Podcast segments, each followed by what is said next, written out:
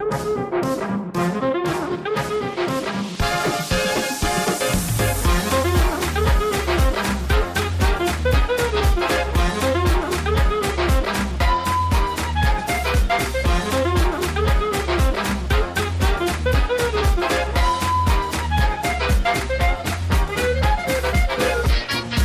Emprendemos viaje desde una estación de radio que tenemos dentro de un faro en el Cantábrico. Lo siguiente en la brújula es una conexión con Punta Norte, con Javier Cancho.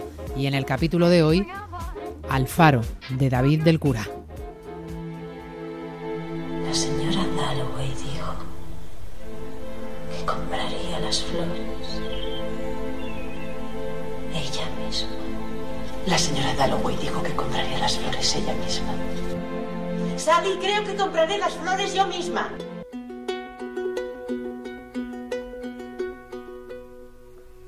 Hay un faro en la isla Godrevy, que está cerca de la playa de Upton Towans. Y ese faro y esa playa fueron enclaves especiales para alguien muy querido por nosotros, para una mujer llamada Virginia Woolf. Y sucedió que observando aquel faro, Virginia pasó algunos momentos que se conservaron en su memoria, o quizá más allá de su memoria incluso, se preservaron, puede que se preservaran dentro de su ser. Virginia Woolf pasó unos cuantos veranos en una casa de huéspedes en un balneario que está al suroeste de Inglaterra. Y no solo desde la playa, también desde la ventana de su habitación se veía el faro en un lugar relevante del horizonte. Aunque claro, desde donde mejor se contemplaba el faro era desde la playa, sintiendo el frío del agua salada en los pies. Han transcurrido más de 100 años desde aquel tiempo en el que Virginia era una niña que entonces ni siquiera ella se había planteado ser escritora. Han pasado ya más de 100 años y desde aquellos instantes han subido y han bajado muchas mareas. Pero es muy probable que la vista hacia el faro desde la playa de Upton Towan sea la misma en este momento, sea la misma a esta hora, que fue en aquellos días de la infancia de Virginia Woolf, comenzando la última década del siglo XIX.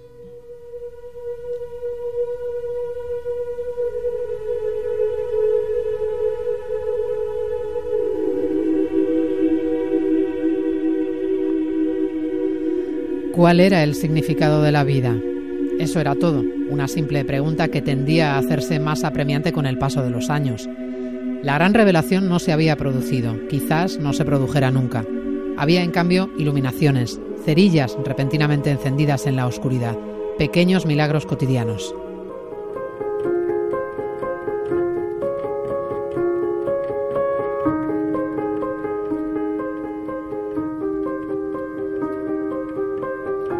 Detrás de la playa están los acantilados. Allí siguen más de 100 años después y continúan las dunas y un poco más allá están los pastos que se balancean meciéndose al aire en los días de viento. Hay lugares reales que pueden encontrarse en los libros. La ficción de la literatura casi siempre se basa en la realidad. Y ese horizonte real continúa tal y como lo miraba Virginia Woolf. Por allí anduvo una mujer que mantuvo su existencia lejos de los convencionalismos, sin plegarse a lo que de ella se esperaba, sino desplegándose en ella misma. Y esa actitud y, su talento para la escritura en aquel tiempo y siendo mujer con la enorme dificultad que comportaba serlo, todo eso, todo eso hacen de Virginia Woolf alguien extraordinario, una persona deslumbrante y luminosa. Hay muchísima sensorialidad en las páginas escritas por ella. Sus pensamientos están ahí. Ahí encontramos sus preguntas, cuestionándose el sentido de la vida, la imposibilidad de que nos conozcamos los unos a los otros con plenitud, la imperfección de las relaciones humanas, el transcurso del tiempo, la memoria de la infancia, la fuerza de la naturaleza. Virginia Woolf logra dar forma a las dimensiones invisibles del ser humano. Es como si ella hubiera tenido una impresora 3D para dar forma física a las experiencias interiores, a los pensamientos profundos.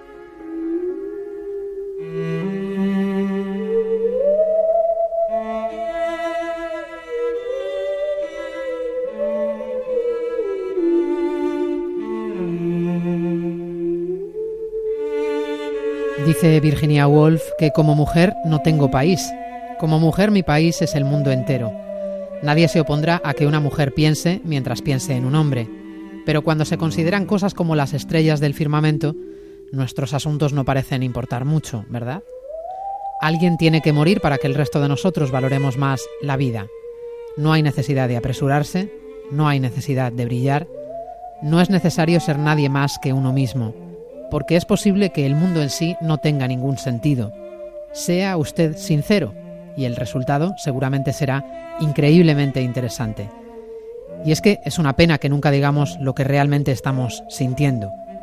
El silencio es eso que la gente no dice. Una luz aquí requería una sombra allí. Día y noche, luz y sombra, y así todo el tiempo. En cada ser humano hay un lado oscuro. Todos queremos ser Obi-Wan Kenobi, y en gran medida lo somos. Pero también hay un Darth Vader dentro de nosotros. No se trata de que tengamos que elegir entre una cosa u otra, porque estamos hablando de dialéctica, del bien y del mal que coexisten en nuestro interior. Podemos huir, pero no escondernos. Seguid mi consejo. Enfrentaos a la oscuridad, cara a cara y aceptarla. Como dice nuestro amigo Nietzsche, ser un ser humano ya es bastante complicado, así que dadle un buen abrazo a la oscuridad del alma y gritad del eterno sí.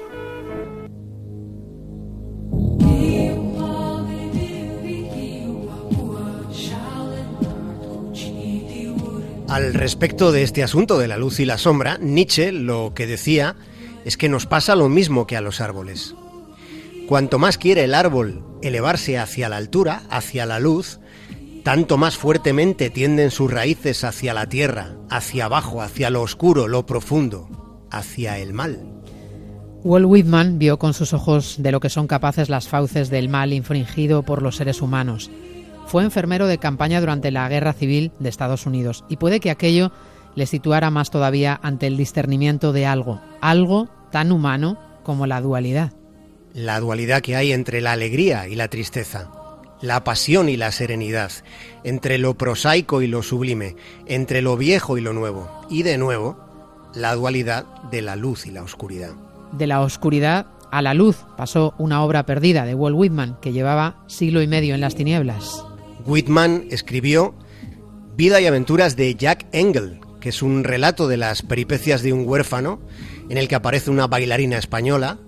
Hay amor y crimen, hay misterio, hay luz y oscuridad. Aquella novela fue impresa pero nunca llegó a ver la luz, no tuvo forma de libro. Aquella historia tardaría 165 años en volver a ser leída. Ese hallazgo lo hizo un estudiante de doctorado, un tipo llamado Zachary Tarpin de la Universidad de Houston. Eran 36.000 palabras perdidas escritas por Whitman, Walt Whitman, el poeta total que alumbró el trasfondo bárbaro de la civilización.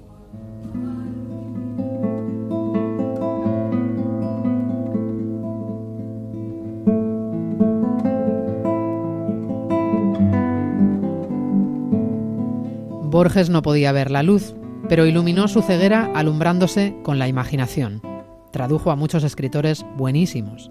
Tradujo a Virginia Woolf y Walt Whitman. Borges fue un pionero mezclando géneros literarios. Se atrevió a hacer algo que hasta ese momento nadie había hecho. El jardín de senderos que se bifurcan es una historia que ya ha cumplido 100 años. En ese relato adictivo, el protagonista, el doctor Yu Sun, es un espía chino que lo abandona todo para hacer un libro que también es un laberinto. Se trata de una adivinanza en tres dimensiones. Es como una parábola en la que el asunto crucial es algo tan absoluto como el tiempo, pero sin dejar de ser una historia de detectives. En el jardín de los senderos que se bifurcan encontramos nosotros inspiración para hacer algo, algo claro, mucho, mucho más sencillo y desde luego mucho menos universal que lo que hacía Borges. Pero gracias a David el cura hemos hecho algo que nos ha entusiasmado.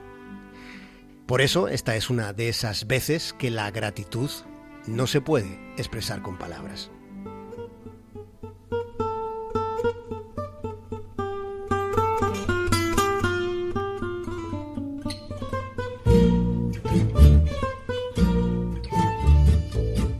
Se planteaba Walt Whitman que viene resultando mejor ser curioso que juicioso. Y probablemente David el Cura, el director de la Brújula, no fue del todo juicioso hace tres años cuando resolvió dedicarle tanto tiempo a un tiempo radiofónico como Punta Norte. En aquel momento del Cura tuvo más curiosidad que juicio, o quizá más generosidad que precaución. El caso es que esta aventura en la radio ha sido posible gracias a su atrevimiento y a su curiosidad como periodista. Y como David es un periodista enorme y un comunicador próximo, por eso, y por su confianza. Esta ha sido una gran aventura. Y este ha sido el capítulo final. Así que gracias, les decimos gracias a ustedes por escuchar. Esto es todo por esta noche, así que dormid bien, no dejéis que os muerdan los osos polares y hasta pronto.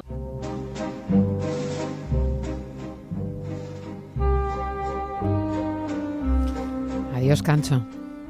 Hasta pronto, María Hernández, y gracias también a ti y a compañeros indispensables como Ana Aguado, José Luis Gómez y Yanire Villaverde, gracias a Caridad García, David Gabás, Carlos Rodríguez y David Peñalba, y gratitud también por la inspiración y la cercanía a la gran Ana Gago, al gran Jorge Abad y al cultureta de Carlos Zumer, y gracias además por todo lo que me enseñó a Carlos Alsina.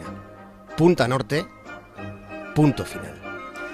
Punta Norte, punto final. Gracias a todos, a todos esos nombres imprescindibles, indispensables que acabas de mencionar en este programa, que ha sido nuestro programa. Y gracias a ti, Javier Cancho, por contar historias que nos han enamorado tarde tras tarde. Nos encontramos en algún punto de nuevo. Cancho, chao.